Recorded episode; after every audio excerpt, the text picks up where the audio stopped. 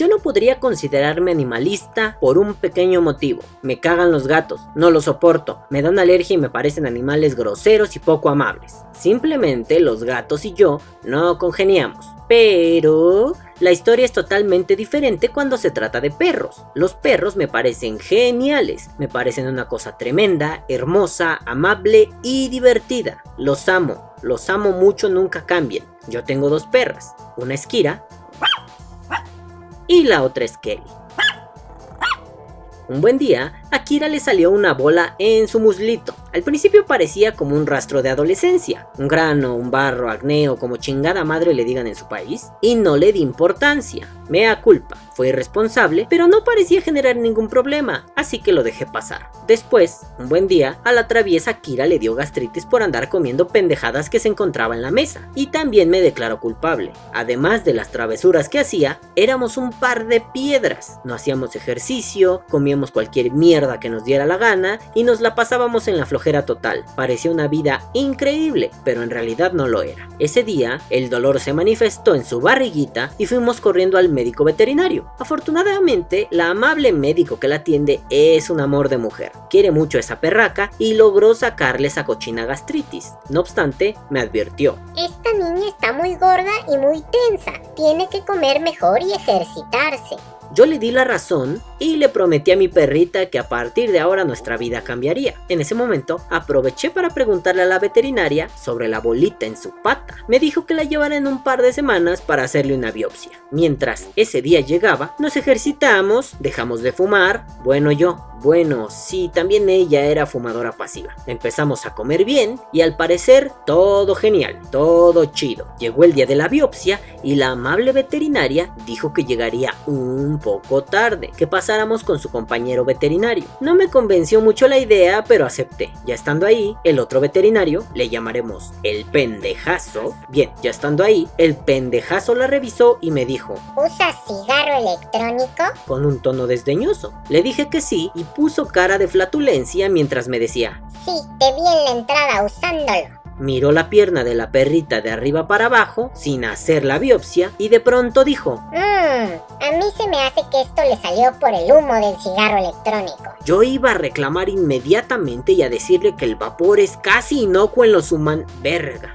en los humanos, pero no tenía idea qué pasaba con los perros y caí en cuenta que nunca me lo había preguntado. Inmediatamente me asusté mucho y sentí mucho dolor. Le dije al pendejazo que preferíamos esperar a la veterinaria de cabecera y me fui a un sillón a abrazar a mi perrita. Sentí muchas ganas de llorar, pues creí que le estaba haciendo daño a uno de los seres vivos más importantes para mí, y solo pude abrazar a mi Kira, besarla mucho y esperar a que el vapor no fuera dañino. Mientras la veterinario llegaba, intenté conectarme a internet para investigar, pero no tenía datos, así que la agonía fue lenta y dolorosa. Después de casi una hora esperando, que fue eterna para mí, la veterinaria llegó y me vio muy asustado. Me preguntó qué pasaba y le conté todo. Ella me preguntó cuáles eran los componentes del vaporizador y de los líquidos. Después de explicarle con calma, ella me dijo que se le hacía muy extraño que su compañero pendejazo me hubiera dicho eso, pero que no me preocupara, que ella iba a tomarse un tiempo para investigar muy bien el asunto, pues no conocía nada de los vaporizadores y mucho menos su relación con los animales, pero que ella me diría en un par de semanas. Antes de que yo pudiera preguntar algo, ella me dijo, Sí, en un par de semanas, porque hay que extraerle este quiste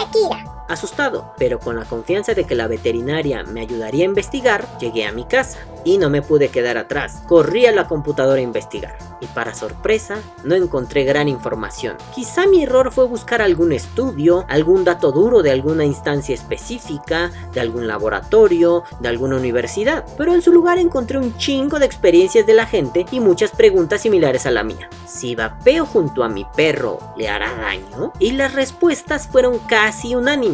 No, a mi perro le encanta el olor. Hasta le engüetea el vapor cada que lo exhalo. Estuve así muchas horas, leyendo toneladas de respuestas similares, hasta que el alma medianamente me volvió al cuerpo. Me sentí un poquitito más tranquilo. No obstante, la idea de que podría estarle haciendo daño se quedó dando vueltas en mi cabeza. Nuestra vida siguió entre ejercicio, comida saludable y muchos abrazos. Mientras eso pasaba, yo procuraba no vapear cerca de ella, y por cerca me refiero a salirme de la casa para vapear, para que ninguna de las dos perras oliera el vapor. No perdía nada, no estaba seguro, entonces más valía prevenir que lamentar. Así pasó hasta que llegó el día de la operación. Afortunadamente la tortura duró poco, más o menos 45 minutos, y mientras la Kirita abandonaba la anestesia y volvía a la realidad, la veterinaria me explicó lo que había investigado. Me dijo que a ella le parecía que el único problema es que yo vapeara con altas concentraciones de nicotina y vapeara muy cerca de mi perra. Ella me dijo que había investigado algunas cosas y sabía que lo usual es vapear a 0, 3 o 6 de nicotina. Me dijo que algo más alto de eso probablemente sí sería dañino, pero que no estaba del todo segura. Ella fue muy insistente en eso de vapear muy cerca y me dijo para cerrar.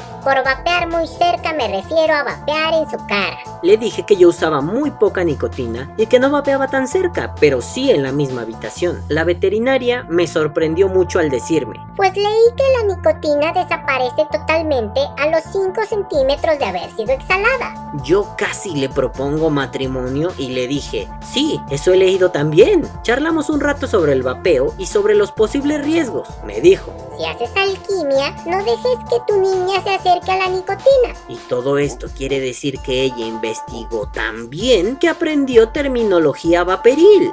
El pendejazo andaba por ahí, parando la oreja para escuchar, como no queriendo, la charla que la veterinaria tenía conmigo, y cuando dijo que no había ningún problema, la cara de flatulencia volvió al rostro de Mr. Pendejazo. Yo, en lugar de sentir ira asesina y querer hacer caquita al pendejator, tuve una reacción más o menos de este tipo. No lo sé. ¿Tú qué piensas al respecto, Yubarta? ¡Ajá! ¡Se mamó! Cuando mi niña regresó a la vida, la veterinaria me especificó los cuidados adecuados, incluido el no vapear cerca de la herida de la operación. Y otra vez, cerca significa vapear casi en la herida. Me deseó mucha suerte y me dijo que no me preocupara, pues hasta donde ella había investigado no había ningún problema. Ella preguntó, ¿Todavía hay gente que fuma en tu casa? yo le respondí que sí, y me dijo, ¿Cuál es la reacción de los animales? Yo le dije que cuando se prende un cigarro, los perros hacen un ruido característico como si fuera una especie de estornudo o un soplido. Y por todos los años que llevo con ella, ya sé que eso es una forma de mostrar rechazo. Después me dijo que le contara cuál era la reacción que tenían los perros cuando yo vapeaba. Le dije que normalmente lo que hacen es ignorar el vapor, pero que muchas otras veces cuando huelen el vapor voltean a Muchas otras lengüetean al aire, como decía la pregunta. Sí, Yahoo Respuestas medio me salvó la vida. Ella me dijo que ahí estaba la cosa, que cuando un perro nota la molestia, la hace evidente, y que una forma muy clara de diferenciarlo es que mis niñas lengüetearan el aire. Eso significaba que el olor les era atractivo, que no les molestaba e incluso se les antojaba. Mi alma regresó al cuerpo al ver a un médico tan comprometido, tan comprometido que investigó,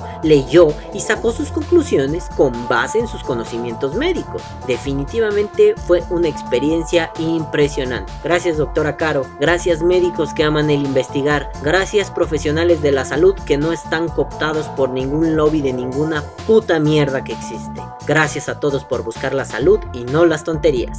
Que viva el vapeo. Vapea o muere.